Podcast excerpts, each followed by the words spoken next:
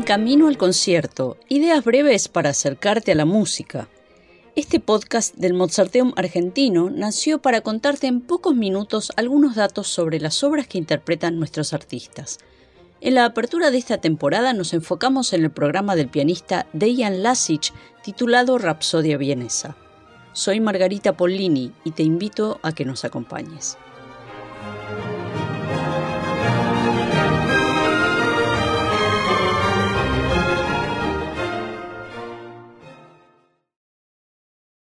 Primer lugar, Lasich interpretará dos obras de Mozart. La Fantasía en Re menor, número de catálogo Köchel 397, es una pieza rodeada de misterio. Por un lado, sus características musicales la destacan entre las propias creaciones de Mozart. Por otro, el hecho de que el compositor no haya llegado a terminarla dio lugar a una serie de conjeturas, por ejemplo que se trataba de la introducción a una fuga que nunca fue compuesta. La fantasía muestra la influencia de la música de Bach con la que Mozart tenía contacto por esos tiempos gracias a un noble mecenas, el barón van Swieten, comenzando por la primera sección que evoca la textura de los preludios para teclado de Johann Sebastian.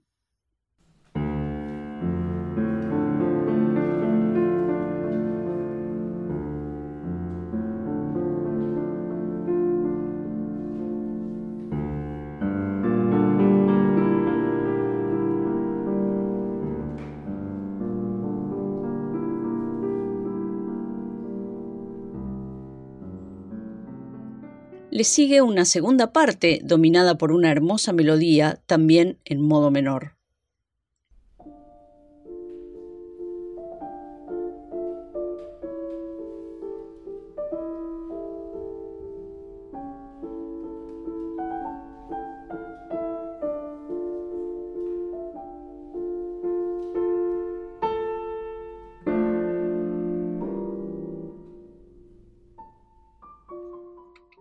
Finalmente se abre una sección luminosa y en un estilo más propio de su tiempo.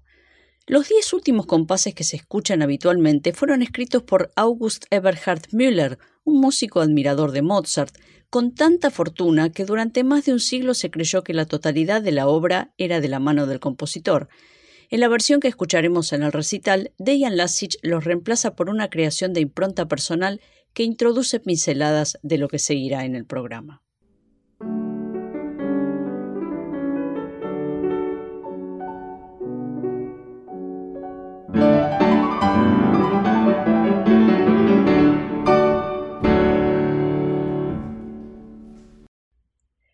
La siguiente obra, escrita por Mozart poco tiempo después, también se relaciona con la familia Bach, en este caso con Johann Christian, hijo de Johann Sebastian y uno de los mentores musicales del joven compositor, a través de la influencia puntual de su sonata en Sol mayor, opus 17, número 4. Escuchemos el comienzo de la obra de Johann Christian Bach.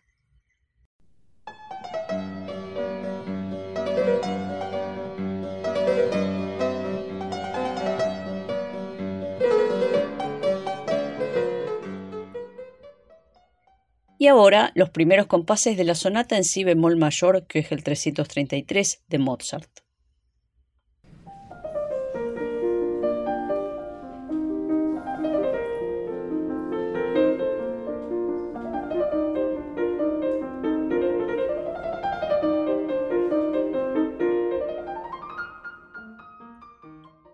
Se suele decir que toda la obra de Mozart, incluso la instrumental, gira en torno a la ópera y el segundo movimiento de esta sonata no es la excepción.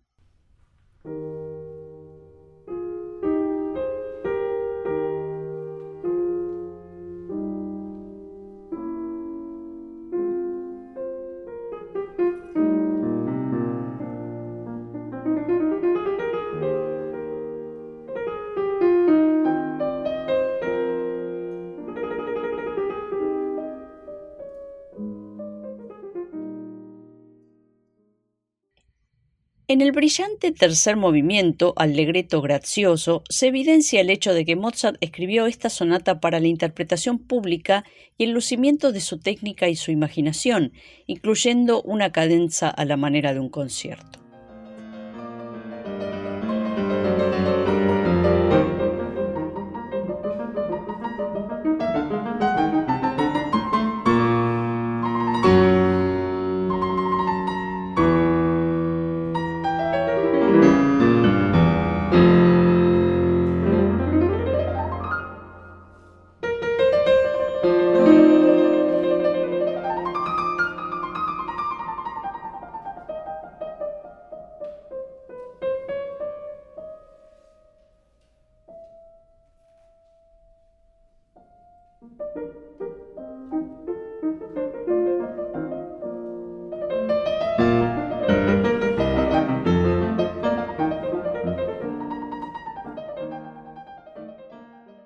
El momento de su vida en el que Beethoven escribió sus sonatas opus 27 fue a los ojos del mundo uno de los más felices.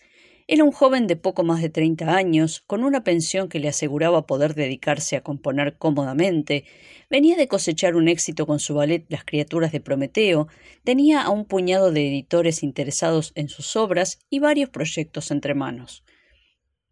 Sin embargo, Beethoven sentía que todos estos logros soñados se derrumbaban frente al fantasma de una sordera que avanzaba firme, que lo atormentaba cada vez más y que lo llevaba a aislarse para evitar que se hiciera notoria.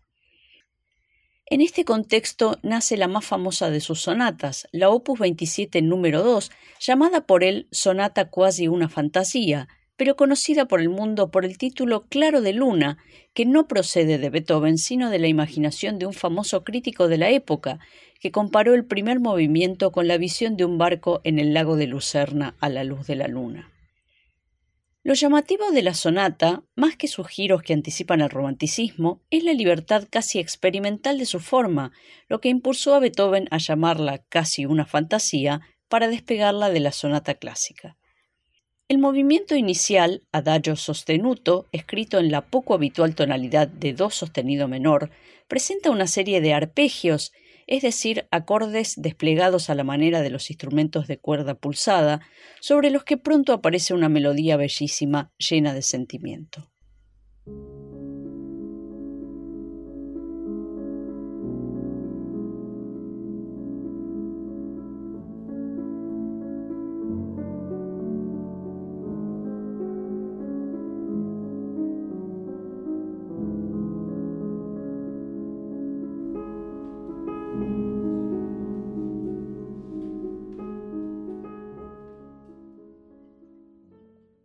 En lugar del esquema rápido, lento, rápido, Beethoven inicia esta sonata con un movimiento lento y sigue con un allegretto breve y despreocupado.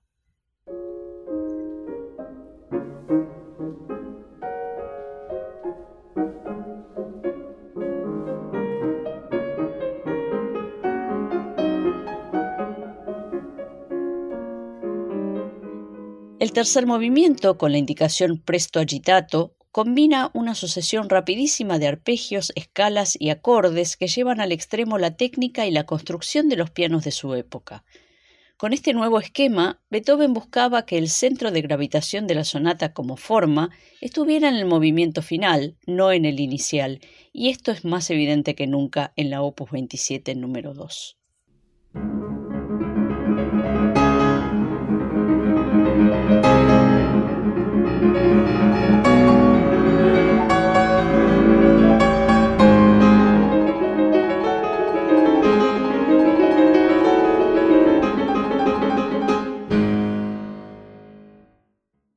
Programa de Dejan Lasic ofrece también un espacio para su carácter de transcriptor, con su versión para piano solo de una de las últimas obras de Schubert, terminada días antes de su muerte. Se trata de la hermosísima canción para soprano, clarinete y piano Der Hirt auf dem Felsen, El pastor en la roca.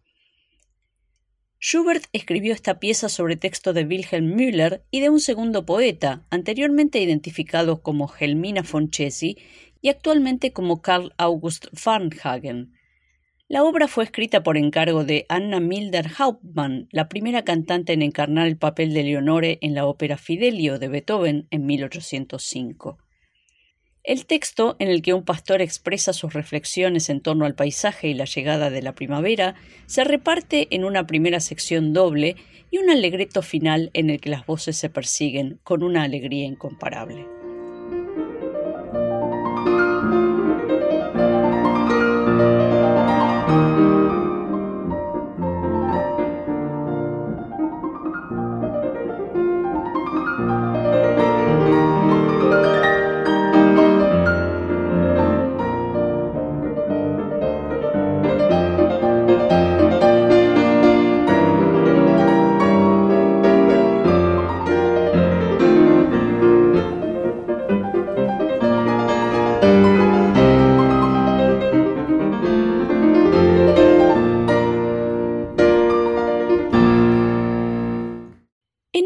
De la historia en el que los compositores europeos estaban de alguna manera divididos en dos bandos, a favor o en contra de las referencias literarias o pictóricas en la música, el alemán Johannes Brahms fue uno de los representantes más sobresalientes del llamado formalismo.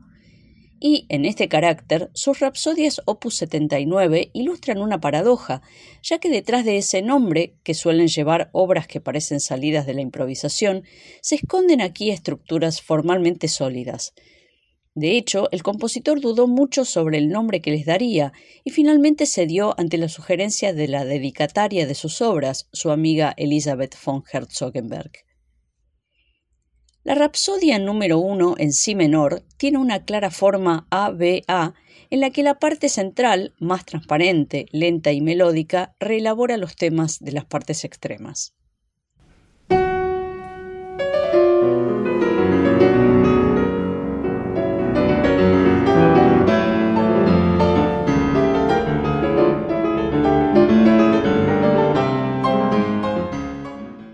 La número 2 en sol menor se rige por la tradicional forma sonata en la que dos temas presentados sucesivamente se entrelazan. La majestuosidad que Brahms le da a la escritura pianística de esta obra, típica de su madurez, la emparenta directamente con la grandeza de sus cuatro sinfonías, en especial en el tratamiento del segundo tema.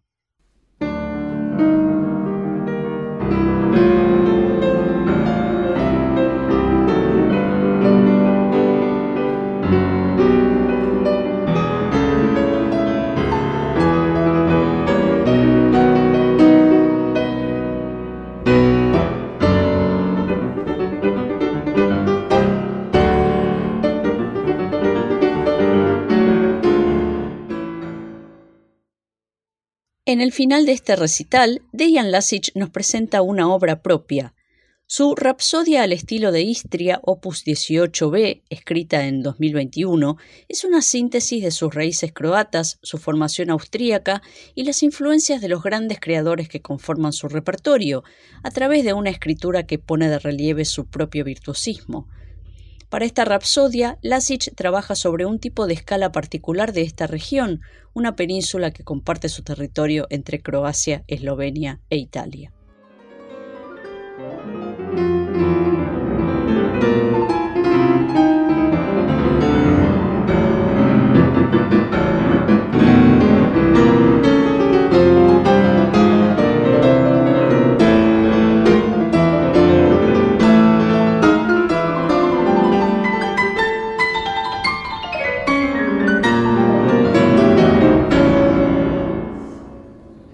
Hasta aquí llegamos por hoy. Te invitamos a encontrarte con nosotros en el Teatro Colón para disfrutar en vivo de este programa y también a volver a encontrarte con nosotros en el próximo podcast de En Camino al Concierto.